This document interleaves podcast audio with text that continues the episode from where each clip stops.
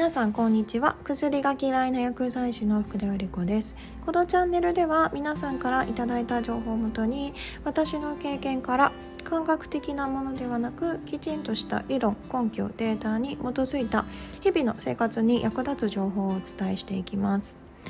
で、えーと、最近ちょっとアレルギーの話を、えーとよくしていてで、えっとまあ、以前も食物アレルギーの患者さんとか、まあ、アレルギー症状全般ですね。いろんな免疫系の、えっと、疾患をお持ちの患者さんが増えているなんてお話もしました。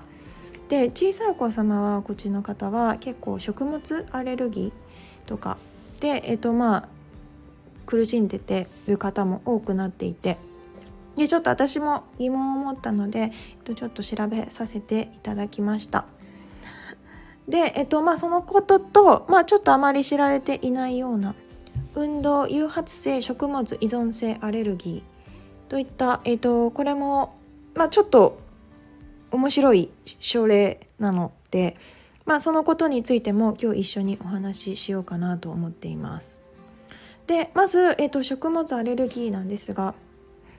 日本では、えっと、すごく増加傾向にあります。日本医師会が、えーと、こんな調査をしています。全国の公立の小中学校と、えーと、特別支援学校義務教育学校中学教育中学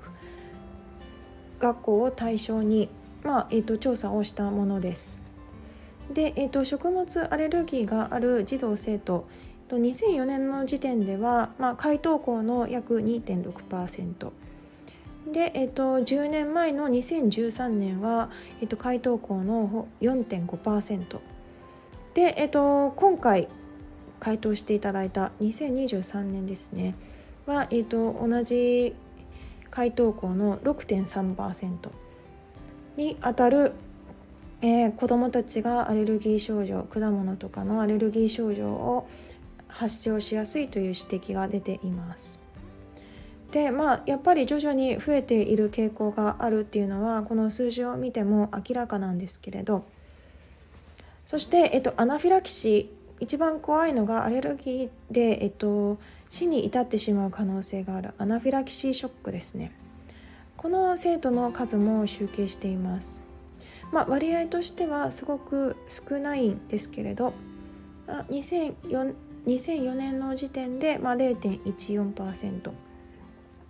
2013年で0.48%そして、えっと、さらに今年は、えっと、0.62%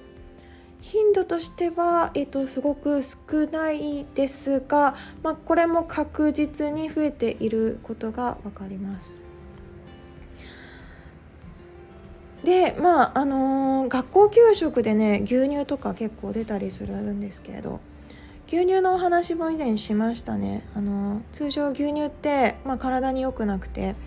で骨を作るようで骨を壊すなんて話もしました。あの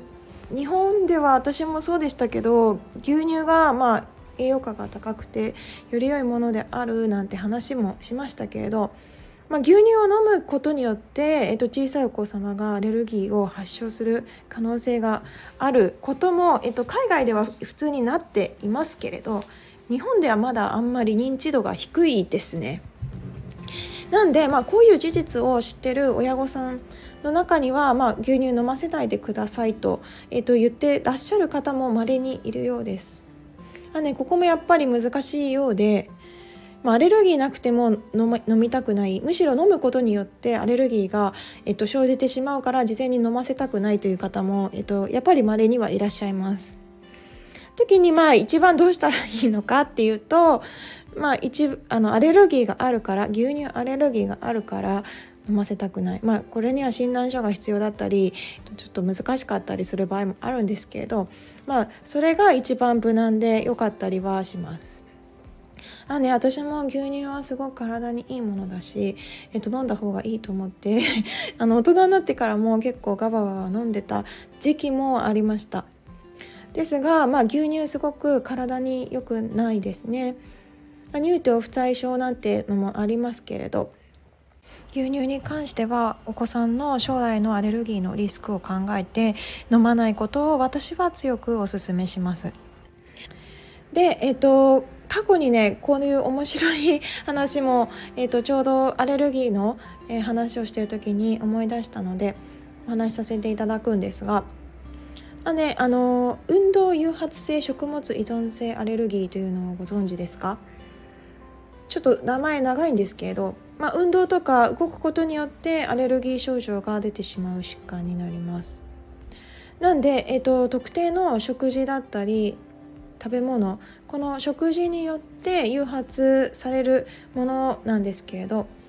卵、えーと、牛乳小麦、まあえー、魚介類ピーナッツ果物そばエビカニといったものが、えーと、頻度として多く、えー、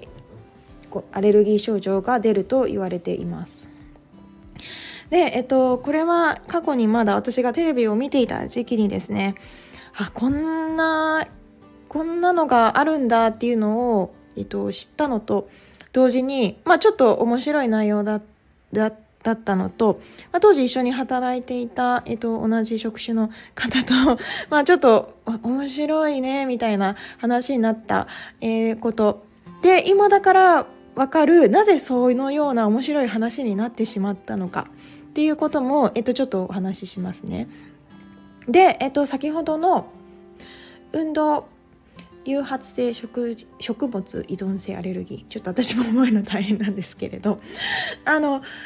このアレルギー症状をお持ちの方がいらっしゃいました。とその方は、まあ、パンとか小麦製品がすごく大好きで。ただそれを、えーと、食べてしまうと,、えーとアレルギー症状が出てしまうのでまあ、どこまで食べれるかどうかを、まあ、テストして。で、えっと、その食べた後、まあ、動いてしまうとあの症状が出てしまうんですね。なので、えっと、運動誘発性食物依存性アレルギーっていう名前なんですけれど運動しちゃうと動いちゃうと出ちゃうから、えっと、そういう名前になってます。で、えっと、その方は、まあ、小麦とかパンとかそういったものが大好きでやっぱりどうしても食べたいからその限度は知りたいので、えっと、病院では、えっと、その限度を知ってで例えば、えっと、パンだったらここまでは OK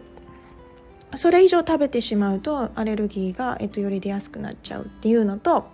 まあ、食べた後は、えっと、1時間から多分2時間ぐらい動かないようにしてしないと症状が出てしまう。っていうので、えー、その事例が、えっと、ちょうどテレビで上がっていました。なので、えっと、その方はその小麦製品食べられる限度まで食べ終わった後は2時間ぐらいずっと動かないでソファーでじっとしている。っていうことをしている姿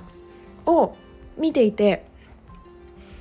あまあ小麦製品避ければその2時間動いたりなんなりできるのに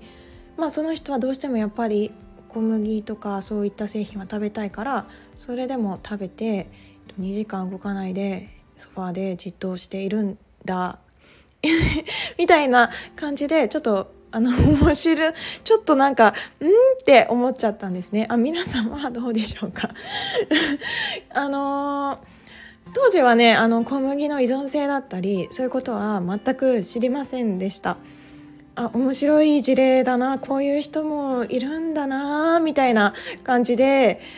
まあいいんだか、まあ、食べれてよかったけれどなんか食べた後毎回2時間動かないって辛くないってちょっと思っちゃったんですね。でもそれでも小麦とかパンとか食べたいんだなみたいな 感じでしたけれど。で私の放送聞いてくださってる方はまあここまで聞けばある程度わかると思いますが小麦製品あの食糧危機の回避回避のために、えっと、小麦が遺伝子組み換えでかなり改良がさモルヒレ並みに依存性が高いことも以前お話ししました。あれなのであのパンがその方お好きでした。のでまあやっぱりパンのモルヒネ並みの依存性から離脱するのはなかなか難しいですね。なので食べたいからその限度を知りそこまででもして食べて2時間は動きたくない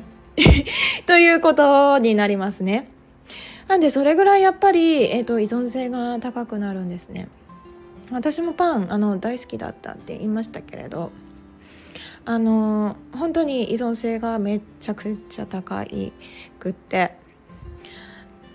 これやっぱりパン好きの人からこれを抜け出すっていうのはなかなか厳しいものがあるかなと思いますあこういった事実を知った上で少しずつねあの抜け出すことができればいいなと思うんですが、まあ、なかなかやっぱり難しいですよね。ただまあね小さいお子様に関してはあの牛乳っていうのはすごく体に良くないですからまだね日本の給食では普通に牛乳って一般的に出てるしあの牛乳がいけないってことを知ってる方も、えっと、少ないのが現実です。まあね、あの世界的にはもう牛乳は良くないですよってあの以前あの有名な著書を書かれた方のお話もしましたけれど、まあ、こういった事実を、えっと、知ってらっしゃれば